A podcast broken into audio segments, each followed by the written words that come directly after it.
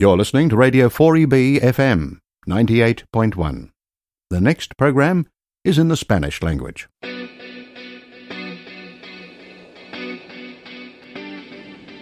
Estás escuchando Radio 4EB, Grupo Español. Bienvenido a tu programa mensual Español se escribe con ñ. Un programa centrado en el uso y el aprendizaje del español y presentado por las virgulillas Beatriz y Esther.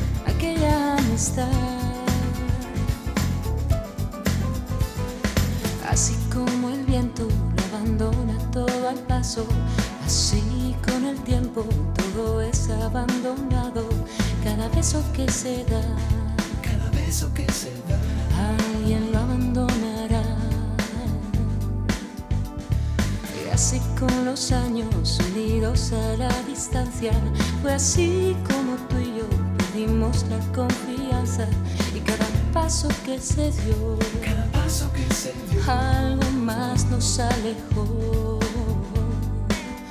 Sí, lo mejor que conocimos separó nuestros destinos que nos vuelven a reunir. Oh, y tal vez si tú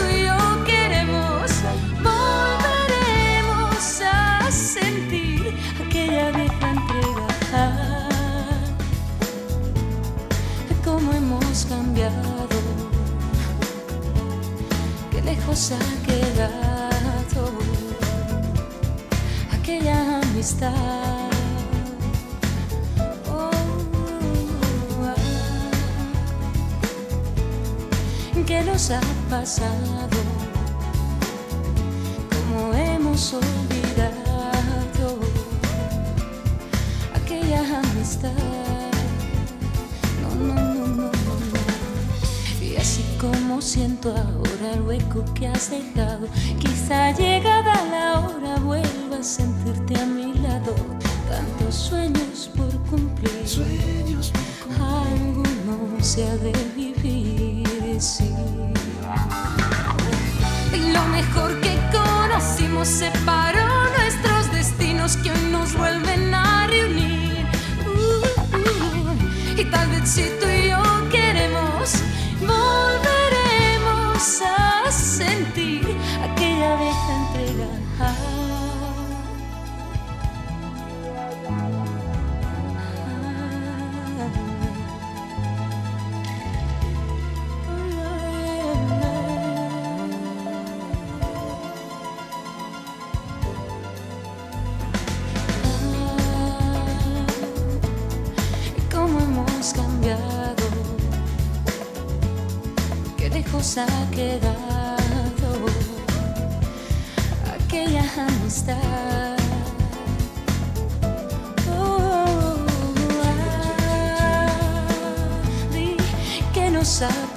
pasado? ¿Cómo hemos olvidado aquella amistad?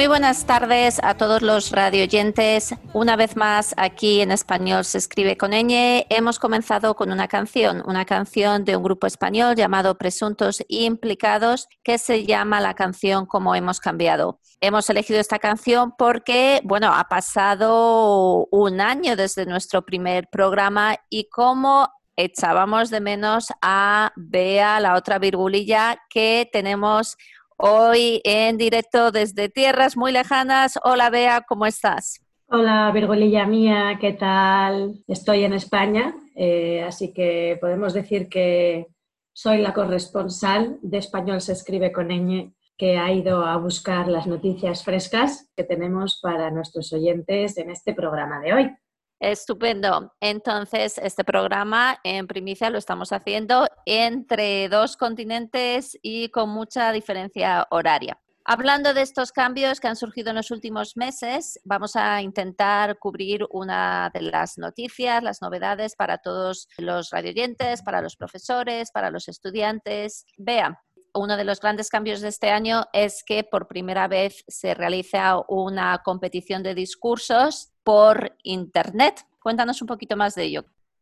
Pues sí, efectivamente, Esther, como bien dices, este año empezamos sin una competición de discursos de español, que fue bastante triste y bueno, pues había colegios que, que eran regulares y que participaban en esta competición todos los años, que no se quedaron muy contentos con la decisión, así que mm, se promovió un poco eh, una competición online.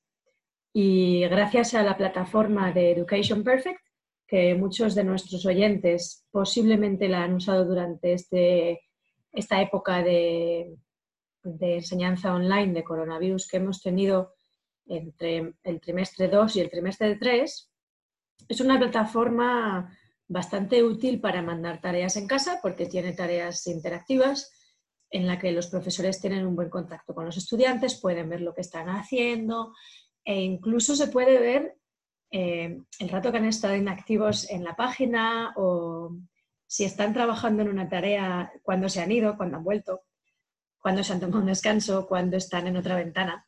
Y es bastante... gran hermano. Es bastante gran hermano, sí, exacto. Eh, una de las profesoras de una escuela de Gold se puso en contacto con Education Perfect y entre ellos combinaron fuerzas para, bueno, obviamente incluido el, el MLTAQ, ¿no? Modern Language Teachers Association of Queensland, eh, de la cual las virgulillas somos conveners, que son los administradores. Y entonces, pues a mí me, me pidieron ser la organizadora de la parte de español, porque ya lo había sido el año pasado. Dije que sí, como era todo online, pues aunque me fuera a España, iba a continuar con los emails y respondiendo dudas a los profesores, porque ha habido, pues eso, ¿no? Muchas dudas, ya que ahora no hay una diferencia entre primaria y secundaria, sino que este año son todos los discursos el mismo, con la misma fecha de finalización. Porque otros años se, se hacía un discurso primero para secundaria y después para primaria, ¿verdad? ¿Tú te acuerdas, Esther, el año pasado tú participaste en los dos? Sí, efectivamente eran dos fechas diferentes, sobre todo también para que el profesorado que de forma totalmente voluntaria pudiera estar involucrado las dos veces, una llevando a los estudiantes que si te correspondía secundaria, ibas al de secundaria, quizás teniendo el rol, por ejemplo, de lo que se decía el Marshall, ¿no? No podía ser juez de, para no, para ser justos, ¿no? Para no no beneficiar a tus estudiantes y luego si eras profesor de secundaria pues podías ir al de primaria, en mi caso es lo que hice y fui voluntaria como juez en el de primaria. Pues eso, no, que te iba a decir que antes teníamos fechas diferentes y ahora como no existe una fecha para el concurso en sí, lo que hemos hecho ha sido dar una fecha límite para subir los discursos en vídeos eh, de los estudiantes. Los profesores que están registrados son los que, los que tienen que subir los vídeos. No los suben los estudiantes, no los graban en sus casas para mantener esa, privacidad. Entonces, se graban en las escuelas y los suben a la plataforma los profesores. Eh, en principio, la fecha límite era el día 11 de septiembre, pero se amplió hasta el día 18 de septiembre, así que los estudiantes tenían hasta la semana 10 del trimestre 3, porque como ya sabes, pues bueno, la evaluación es a finales de trimestre, todo el mundo está un poco agobiado y no queríamos eh, pues, perjudicar a nadie.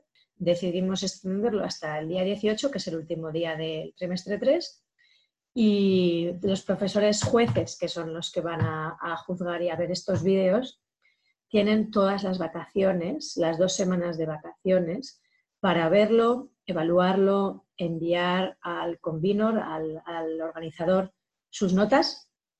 Y entonces, en la primera semana del trimestre 4, nuestros estudiantes recibirán en asamblea sus medallas, así que así se ha llevado a cabo y bueno, pues esperamos que, que todo el mundo que participe pues tenga muy buena experiencia y sobre todo que los estudiantes, que es por lo que lo hacemos, pues hayan tenido esa oportunidad, ¿verdad? Esa oportunidad, sí, exacto. ¿Te parece que demos paso a una canción?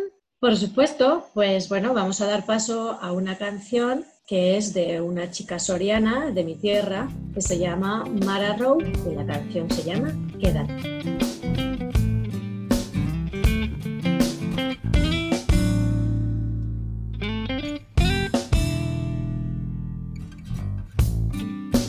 Noches he soñado despertarme con tu voz. Cuántas veces he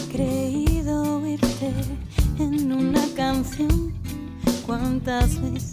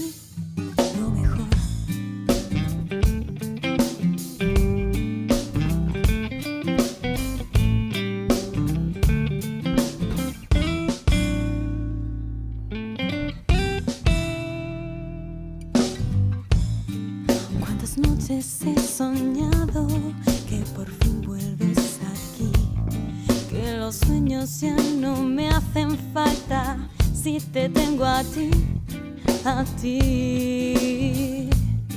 Tú que fuiste para mí lo que jamás imaginé, un dulce trozo de pastel que un día al mundo me brindó y probé. Y por eso desde entonces me es difícil sonreír. Solo soy feliz y pienso aquello que solías repetir. Quédate a dormir. Quédate a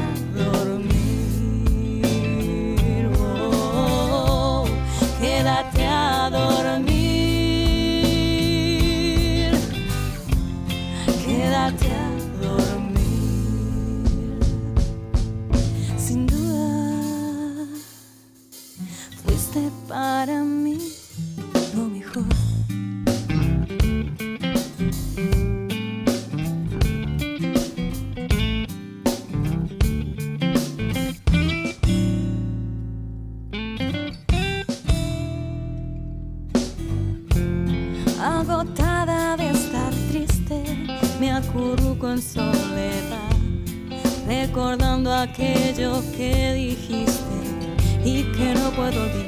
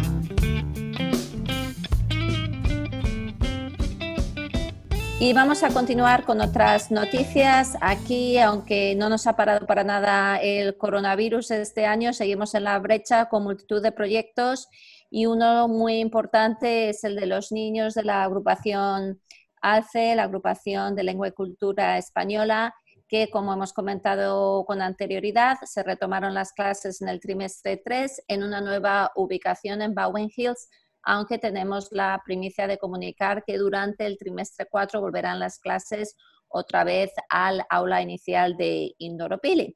Eh, queríamos haceros llegar un poquito de más de cerca eh, las opiniones de los protagonistas, de algunos padres y de algún niño que va a la agrupación. Así que damos paso a estas grabaciones para vosotros. Nos hemos trasladado hoy a las aulas de Alce para hablar un poco tanto con los eh, chicos que allí estudian como con los papás y con las mamás. Tenemos aquí a Gelia, que es una de las mamás, nos va a contar un poquito su punto de vista como madre que lleva a sus hijos. Cuéntanos un poquito, Gelia, ¿qué, supone para vosotros como familia el hecho de, traer a vuestros hijos, hijo, aquí a las aulas? Hola, pues en mi caso mi hijo, que bueno, empezó este año, tiene siete años, él hablaba perfectamente el español, pues una porque le hablo con, hablo con él en español en casa y otra pues porque vamos, o íbamos todos los años a España y, y allí iba, iba a clases y demás. Lo que le faltaba es leer y, escribir. Pues nada, desde que este año empezó, pues la mejoró muchísimo creí que iba a tardar mucho más, de hecho, en, leer y ahora pues con un poquito de ayuda puede leer él, solo. Y pues me llena de orgullo, llena de orgullo, ¿no? De que, de que tu hijo te pueda leer un librito en, español. Muy contenta. Gracias. Entonces, en vuestra casa, ¿cuál, qué, ¿cómo os lo planteáis? ¿Qué idioma se suele hablar dentro del hogar? Pues los dos, porque mi, mi pareja es de aquí, es australiano y, él le habla en inglés y yo le hablo en español, o sea que mantenemos una conversación pues bilingüe total, español-inglés. Perfecto, pues muchas gracias por tu colaboración. A ti. Pues después de hablar con Gelia, tenemos a otra mamá que la acabamos de coger por banda, que se llama Elena. Elena, tú eres de Madrid, ¿verdad? Sí, soy de Madrid. Eh, y dinos, eh, ¿por qué te animaste a traer a tu hijo aquí a las clases de Alce? Conocí el programa de Alce a través de otros españoles que viven aquí en Brisbane y la verdad que, bueno, es, me parece súper importante que Jenson aprenda español y que ah, sepa más de mi cultura española, porque, bueno, aunque no viva en España, es mitad español y es súper importante aprender estas cosas. Muy bien, ¿y cuál es la actitud de tu hijo al venir a estas clases? ¿Se está deseando que vengan los jueves? Oh, Jenson le encanta venir a las clases. El programa ALCE está hecho especialmente para los niños. La profesora es fantástica y él solo quiere venir aquí a aprender español para hablar con el lenguaje secreto con mamá. Me ha encantado eso del lenguaje secreto. Pues muchas gracias eh, por tu colaboración.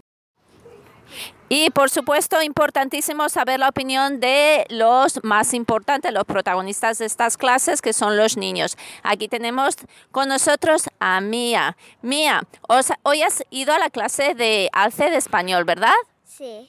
Y dime, ¿qué has aprendido hoy? de transportes y teníamos que poner fichas y las palabras para saber qué parte del transporte era. Muy bien. ¿Y has hecho nuevos amiguitos viniendo a estas clases, Mía? Sí, a veces. Muy bien. ¿Y qué es lo que más te gusta de venir a las clases? porque puedo aprender más cosas en español si no lo sabía todavía. Muy bien. ¿Y tú cuántos añitos tienes, Mía? Siete y medio. Uy, siete y medio. Qué bien hablas para siete y medio. ¿En tu casa habláis español? Sí. Muy bien, pues muchas gracias por tu colaboración, Mía. Adiós. Adiós. Bueno, pues sí, ha habido novedades y me gustaría mencionar los cursos que nos ha ofrecido la Consejería de Educación Española para la formación del profesorado de español que ejerce en el exterior, que ha sido una ayuda increíble por parte de, bueno, de Bárbara Bello, que es la asesora del consejero y su ayuda con, todos los profesores de español en Australia. Estos cursos están organizados por el Ministerio a través de la Universidad Internacional Méndez Pelayo, que como entidad colaboradora eh, financia y organiza este programa. Y voy a dar el nombre de los ocho cursos que han creado, de los cuales los profesores ahora mismo están disfrutando, porque la, fecha de finalización de plazas se cerró el día 15 de septiembre. Eh, hay un curso de Historia de España para profesores franceses de español, un curso de Cultura Española y su didáctica, diseño, metodología y buenas prácticas en entornos virtuales, gamificación y metodologías activas innovadoras en el aula de español, creación de materiales didácticos, creatividad aplicada a la enseñanza del español como lengua extranjera, didáctica de las destrezas escritas en español y creación de actividades y secuencias didácticas. La verdad que estos cursos me parecen interesantísimos y muchos profesores se pueden pensar que, ya saben muchas metodologías o que ya tienen cada maestrillo su librillo, pero es que es renovarse o morir, ¿verdad, Virgulilla? Eh, sí, eh, yo creo que tenemos que ser los propios profesores, tenemos que ser estudiantes también. ¿Sí? No, si uno echa la mirada hacia atrás, no es igual la forma que uno enseñaba cuando empezó a dar clase que cuando uno enseña tampoco tenemos los mismos medios, por ejemplo, y yo creo que también si siempre haces lo mismo de la misma forma, enseñas lo mismo, acabas aburriéndote, no innovas, ¿no? Eh, creo que eso es importante, interesantísimo y yo creo que es una ayuda que hay que tener muchísimo en cuenta y también hay que recordar que para la gente que a lo mejor no se puede comprometer a un curso entero, existen los webinarios que están siendo muy populares. Se celebró uno en agosto y otro en septiembre, que ya hablamos de ellos y vamos a dar paso a la opinión, a la visión de una de las personas que asistió a uno de ellos. Queremos traer y haceros llegar un testimonio de una de las personas que ha asistido virtualmente, eso sí, a uno de los webinarios llamado Dinamiza tus clases con juegos que estuvo organizado por Leticia Borallo, presentado, fue la ponente.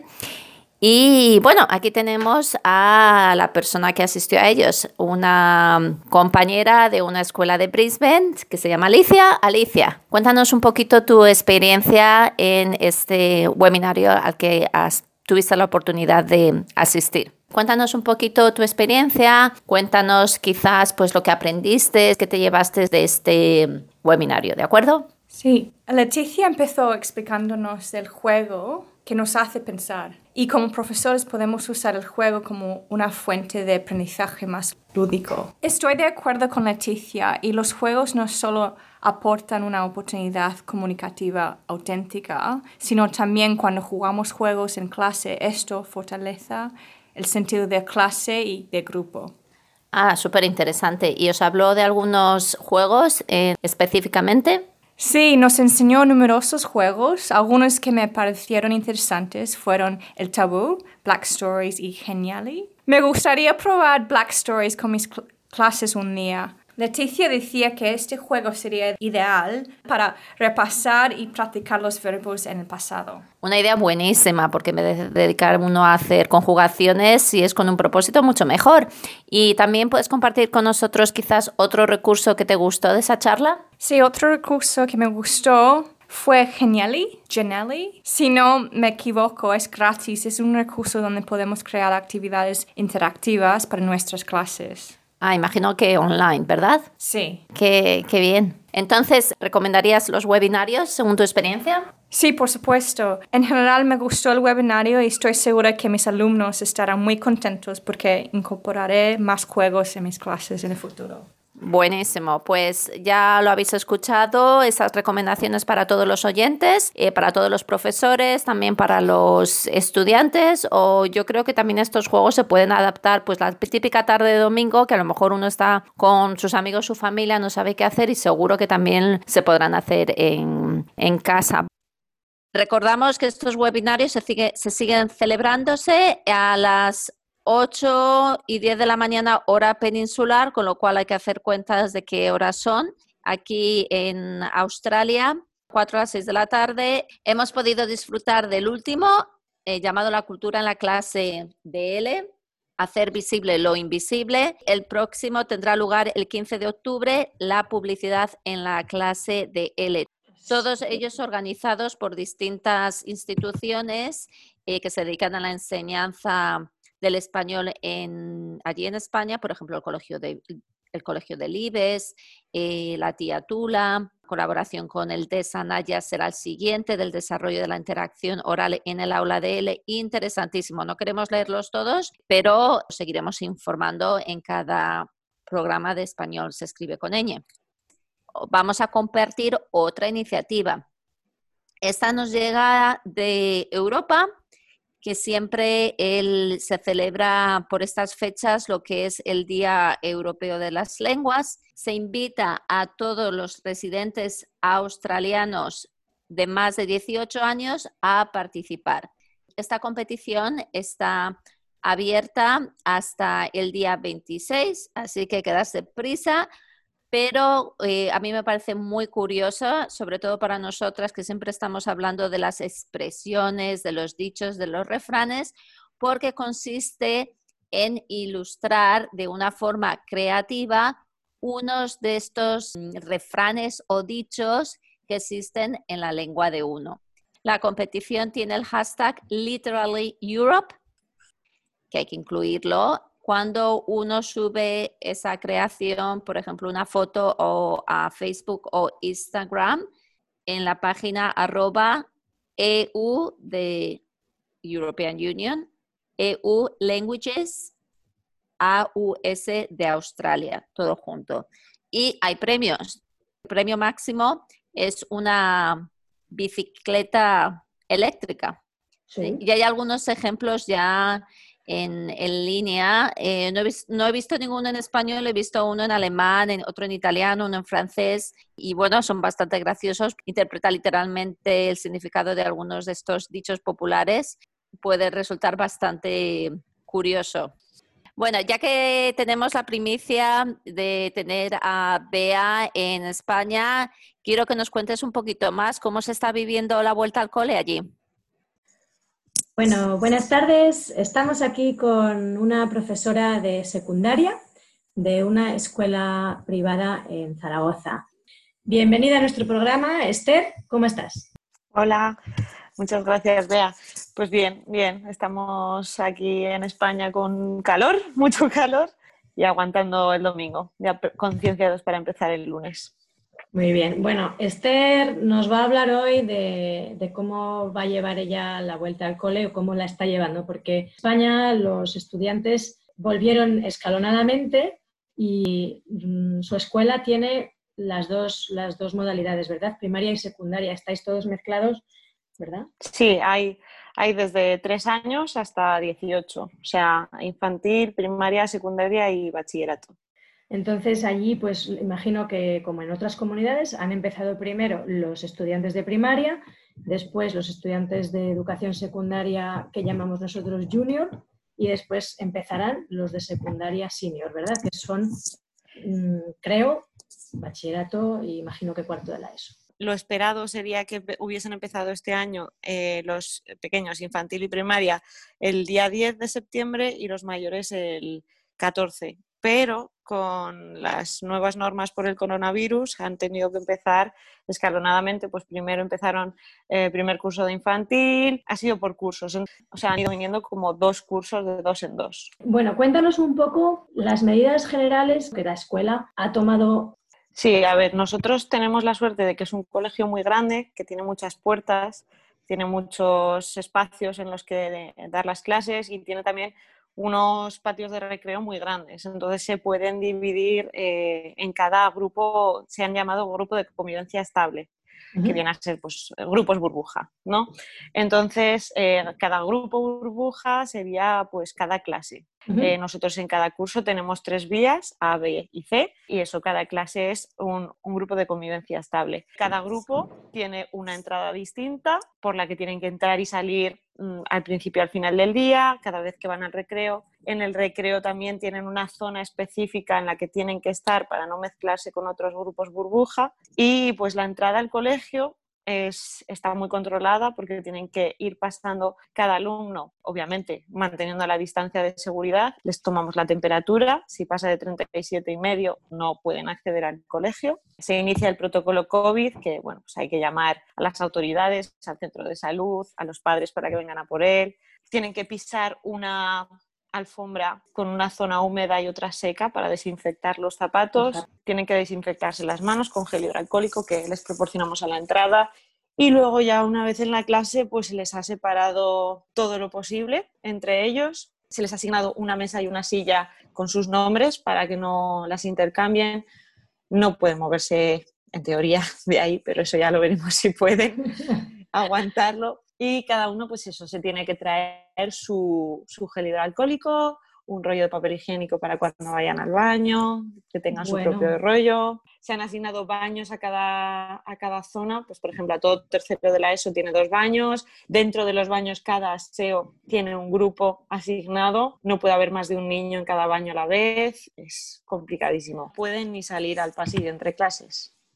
No pueden mezclarse entre grupos. O sea, están solo, solo, solo con su clase. Algunos grupos ni siquiera están con toda su clase porque desde tercero de la ESO, que vienen a ser 15 años, creo, tiene un sistema semipresencial. Vienen días intercalados. Entonces, eh, hay gente que solo va a estar, si esto sigue así, solo va a estar durante todo el curso con unos 11 compañeros y no van a conocer a la otra mitad de la clase. Es triste, es muy triste, pero es lo que hay. Al menos hay socialización, que bueno, que es por lo que se ha vuelto a las clases presenciales, una de las mayores razones, ¿verdad?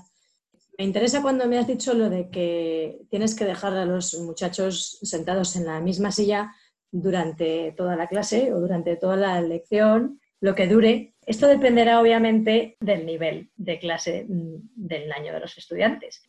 ¿Tú a qué niveles das clase? Yo les doy este año, les doy a segundo, tercero y cuarto de eso y bachillerato, que en Australia no sé a qué equivale, pero bueno, son mayores.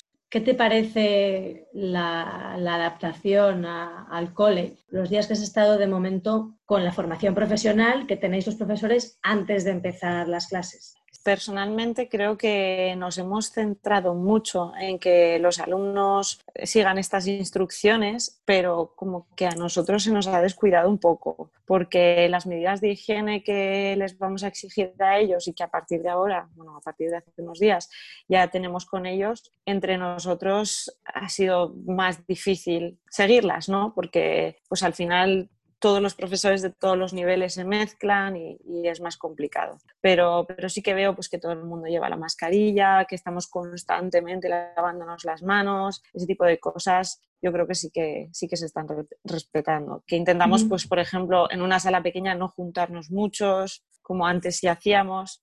Si vamos a tomar café, estamos muy lejos los unos de los otros. Ese tipo de cosas yo creo que sí que las estamos haciendo. Cuéntanos, Esther, ¿qué idiomas enseñan en tu escuela? Pues en, mi colegio se enseña principalmente inglés, además es un colegio bilingüe en inglés desde ah. primero de infantil. Conforme van avanzando, se convierte en optativo. O sea, en primero de la ESO, que sería ya el cambio de gordo de etapa, ya pueden elegir si seguir con el bilingüismo o no. Entonces, eh, básicamente se enseña inglés de manera constante, hablando en inglés en, la, clase del segundo idioma, pero también pues tienen otras asignaturas como pues en, en infantil y primaria creo que es arts, música, educación física, eso va cambiando, depende del curso. Pues aparte también se enseña, se enseña francés. También es obligatorio hasta sexto de primaria y luego ya es optativo. Sí, a mí me parece que es un poco, un poco duro para algunos, para algunos niños que, pues que les cuesta más aprender idiomas. Sí, pues como nosotras somos profesoras de idiomas todas, cuéntanos, Esther, si, si has pensado o si tú has visto que con el coronavirus has tenido que pensar en alguna otra estrategia nueva o mientras habéis estado en confinamiento, porque es verdad que en, España estuvisteis en confinamiento mucho tiempo, con lo cual todas las clases eran online, mucho, mucho más que durante el tiempo que estuvimos en Australia. Entonces, cuéntanos si has tenido que, crear nuevos materiales, obviamente los exámenes que has tenido que adaptar. ¿Cómo ha sido este proceso para ti?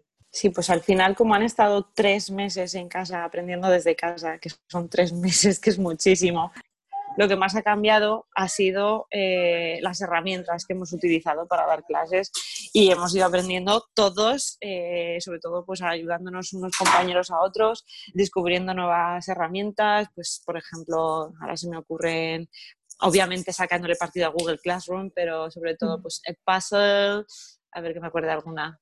Hemos tirado obviamente de, los libros eh, electrónicos que teníamos, que en algunos cursos ya habíamos empezado el curso con, con esos libros en vez de con libros en papel, los libros digitales. Em, también muchos vídeos, por ejemplo, porque a ellos les encantaba hacer vídeos. Pues, eh, en primero de la ESO recuerdo que me tocaba la, la unidad de la comida y en vez de hacer escribir una receta, pues eh, tenían que hacer un vídeo haciendo la receta, ¿no? Contando los pasos. En eh, primero, fíjate, yo eso lo hago en primero de, no, en cuarto de la ESO con ellos. Pero les gustaba hacer eso. Trabajos de investigación, les gusta, bueno, ahora nos han recomendado, ahora nos han recomendado que, sigamos eh, la metodología de Flip Classroom. Como en algunos cursos es semipresencial, pues nos han dicho que si puede ser que en los días que están en casa, que hagan el, digamos, el trabajo de investigación, ¿no? La lectura. Y luego ya, exacto, y luego ya los días que vienen a clase, pues que sea sobre todo para resolver dudas, hacer ejercicios este tipo de cosas. Y a mí me parece, vamos, ya lo habíamos empezado a hacer ocasionalmente, pero ahora me parece que lo vamos a hacer de normal. Y hmm. yo creo que en, en, mis, en mis asignaturas es fácil. Entiendo que en matemáticas sería más complicado hacer, seguir esa metodología, pero... Sí. Nosotros, como profesores de idiomas, tenemos más juegos y más actividades online que podemos usar, canciones, vídeos, etcétera, pero claro, el hecho de que los estudiantes no están expuestos al idioma tan constantemente es una pérdida muy grande en nuestra asignatura. En cambio, en matemáticas, pues al final no necesitan estar escuchando al profesor o, necesitan expresarse con el profesor en un idioma diferente. Entonces, bueno, pues sí, eso... Yo creo que eso eso lo han perdido porque al final, claro, yo estábamos confinados todos, toda la familia. Yo mm. no podía darles clase todo lo que me hubiese gustado teniendo una niña de un año. Entonces, han perdido un poco eso de, escucharme a mí, de hablar conmigo, pero por otra parte yo creo que sí que muchos de ellos se han vuelto un poco autodidactas y de mm. ver tantas series y tantas películas en inglés, pues por ahí han mejorado. Sí, sí yo en bachillerato sí que he notado que, hay bastante gente que, mejoró por eso. y, por ejemplo, gente de segundo de bachillerato que ha hecho los exámenes de acceso a la universidad y tengo bastantes notas altas de un 10, de hecho, otro 9, y pico y, y creo que en parte es también por eso. Bueno, pues nada, muchas gracias Esther por tu, ayuda con, ver esta manera de empezar el cole desde España de una manera diferente y vamos a tener que dejar la entrevista. Pero te agradecemos mucho tu ayuda con el programa y esperamos que la vuelta al cole de este extraño curso 2020-2021 sea lo más sencillo posible y lo más agradable posible. Gracias a vosotros. Ahora mismo me apetece dejarte una pequeña broma. Mira, eh, con lo de la vuelta al cole en España, no dejan de llegar memes y chistes y vídeos y TikToks y bromas de los profesores que se están volviendo locos y de los niños también. Eh, bueno, os, voy a mostrar el sonido de un vídeo de una profesora que está explicando a los padres cuál va a ser el procedimiento a seguir volviéndose loca. Allá va. Vamos a tomar unas medidas de seguridad muy sencillas para todos. Los de la ESO entrarán a las 8. Tendrán que ir rapidísimos porque los de primaria entran a las 8 y cuarto por un circuito que les hemos preparado. Los de bachillerato entrarían por el tejado. Los de primero entrarían a las 7 porque les va a llevar un buen rato. Los de segundo pueden empezar a escalar a las 8. Si los de segundo se encuentran alguno de primero en el tejado mientras entran, no se socorre a nadie, porque entonces empezamos aquí a llegar tarde todos y bueno. Los de infantil yo directamente los enviaré a todos por correo, menos traumático para todos. Lavamos las manos, tomamos temperatura, hacemos una ducha del cuerpo entero con la ropa puesta. Echamos gel y además antimosquito y así matamos dos pájaros de un tiro. Todo esto cada dos horas. Cuatro mesas de separación por niño. Cada niño traerá su bolsa de basura de casa. Eh, las preguntitas para luego. A falta de bolsa aceptamos traje de neopren. Todo aquel que lleve gafas de buzo se le subirá la nota. Por tener iniciativa. En el patio habrá un círculo para cada niño. Solo podrán jugar a la pelota si estaba plastificada y llevan doble guante. Pues así de fácil y sencillo. Queremos que los niños noten el menor cambio posible. Cualquier niño que incumpla alguna de estas normas, expulsado. ¿Alguna preguntita? Pues yo ya me he traído la bolsa. La verdad es que vea cualquiera que escuche esta grabación, quizás se le quiten las ganas de aprender español porque qué deprisa que hablaba. Sí, sí, es verdad. Yo espero que nuestros oyentes hayan tenido buena práctica por lo que es el español real, pero es verdad que está exagerado gracias a, bueno, para mostrar el estrés ¿no? que, que está conllevando esta vuelta al cole. Te voy a dejar además con otro video. ¿También?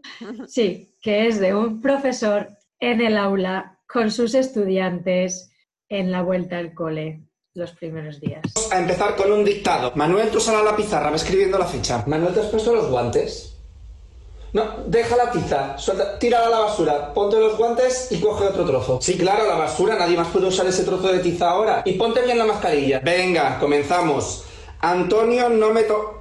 María, estornuda en el codo. Ve al baño y lávate las manos con jabón. Ya sé que no había jabón. Mm, puede que hoy haya. No, te lavas las manos y luego te pones el hidrogel. ¿Estáis todos listos ya?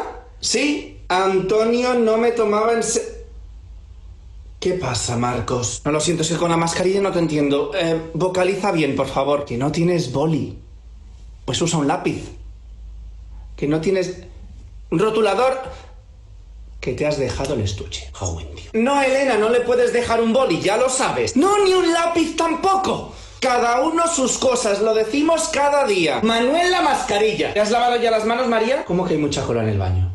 Ah, no me extraña, 200 alumnos por pasillo y un puto baño, me cago en... Anda, ven que te he hecho hidrogel, pero no vuelvas a toser en las manos, ¿vale? A ver, chicos, solo tenemos un bote y tiene que durar para toda la semana. Si queremos todos a todas horas, no nos llega. Además, sabéis que cada uno tiene que traerse su pote de hidrogel. No pasa nada, Roberto, si te has dejado el pote, yo te pongo. No, Elena, tú no puedes dejarle tu hidrogel. Manía con dejar las cosas, joder, que no os podéis dejar nada.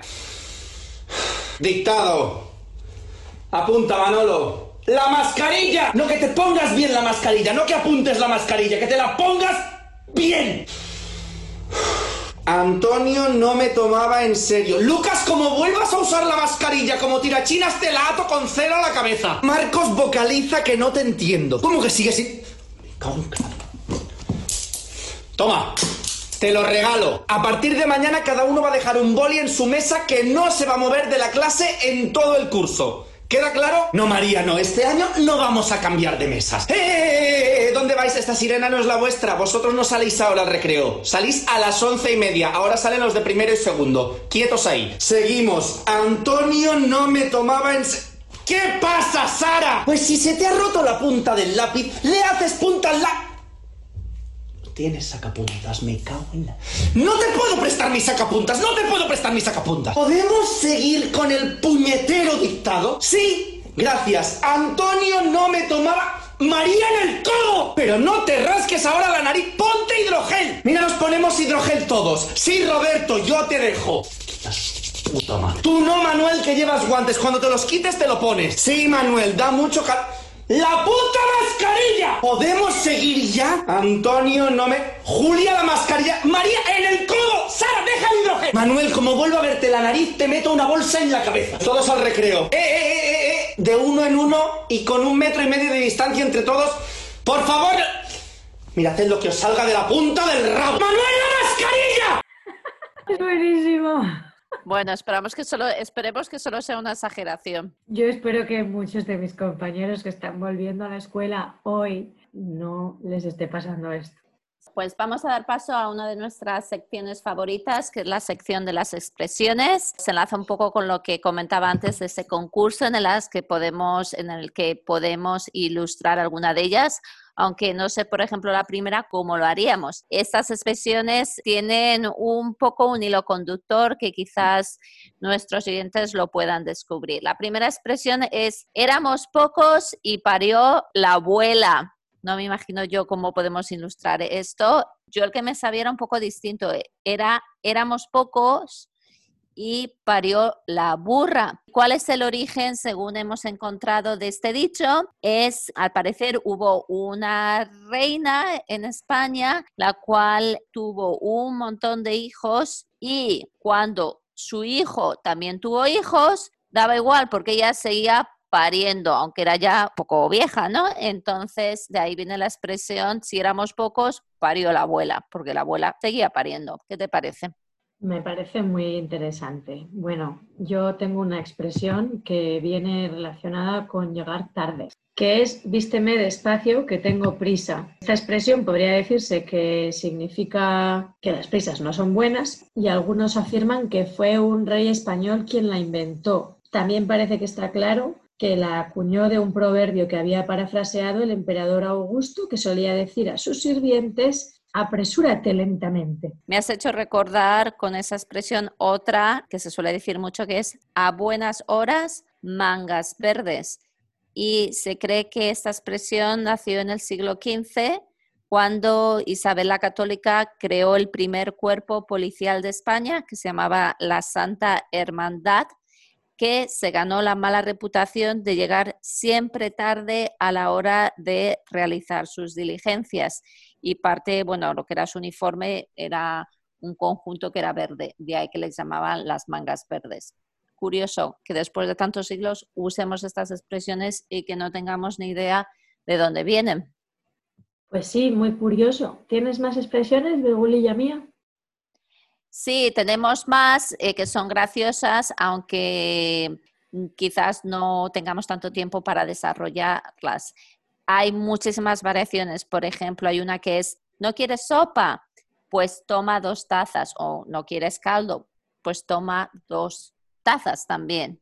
Y viene a decir, es una expresión que se dice cuando alguien se ve obligado a aceptar o a aguantar una doble dosis de algo que o bien no deseaba o bien deseaba, pero no tanto. Se suele decir bastante. Esperemos que algún oyente haya aprendido un poquito más alguna expresión. Pasamos a nuestra sección de niños con un vídeo que me ha parecido súper interesante, de nuevo relacionado con la vuelta al cole. Es un poquito peor porque no puedes respirar del todo, pero no pasa nada. Es mejor eso que morir.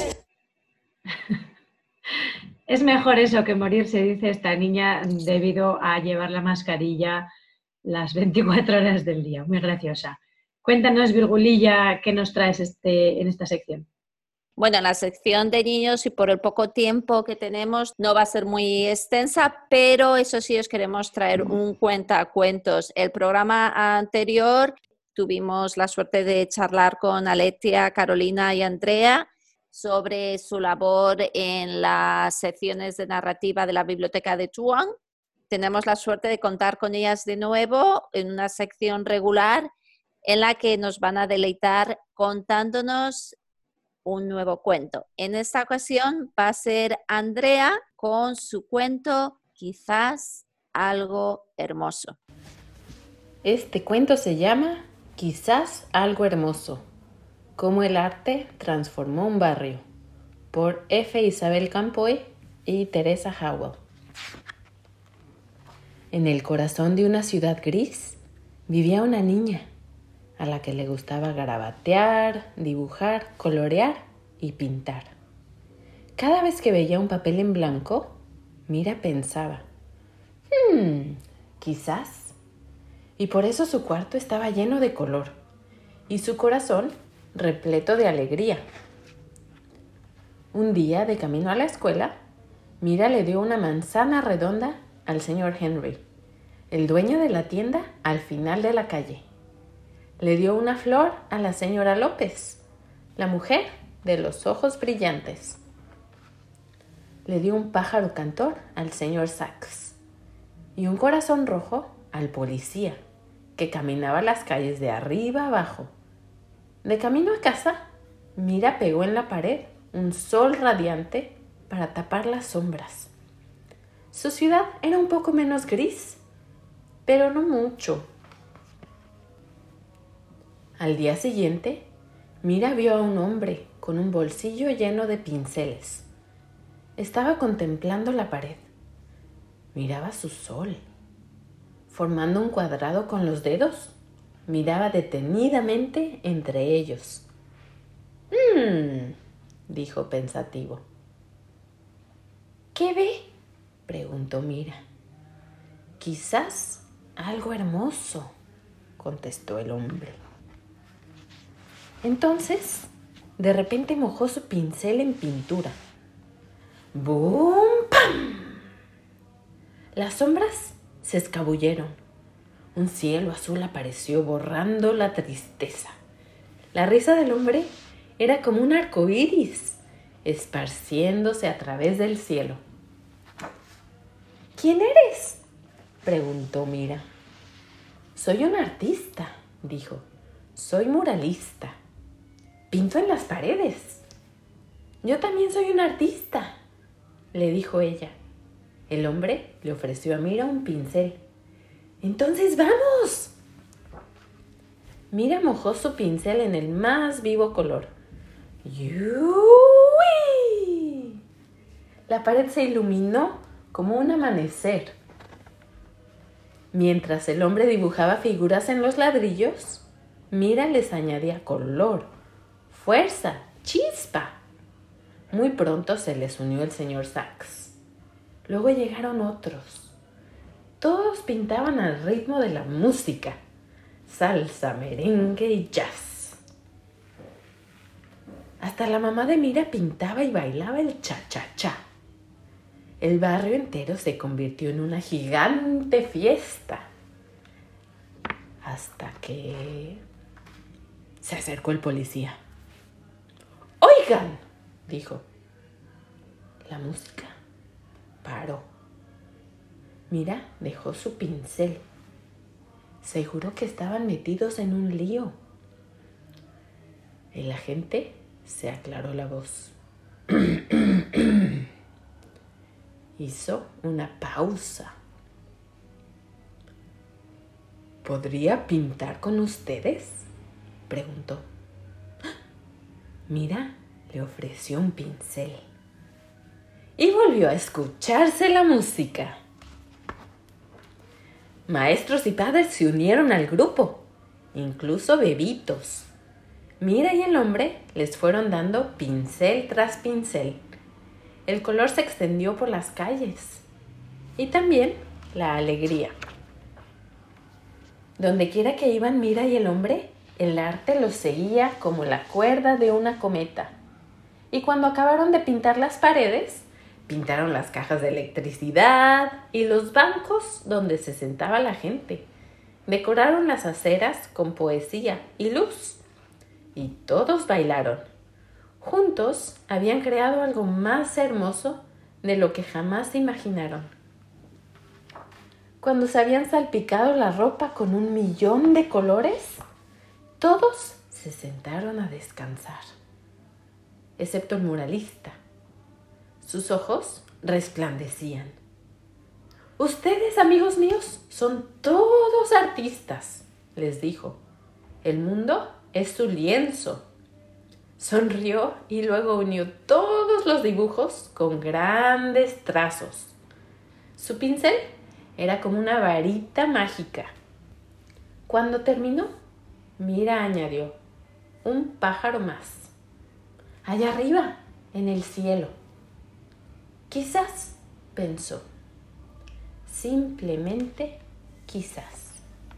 Nos despedimos porque hay que decir adiós a este programa desde España y desde Australia. Un saludo a todos y nos, nos escuchamos en el siguiente programa. Adiós, Virgulilla.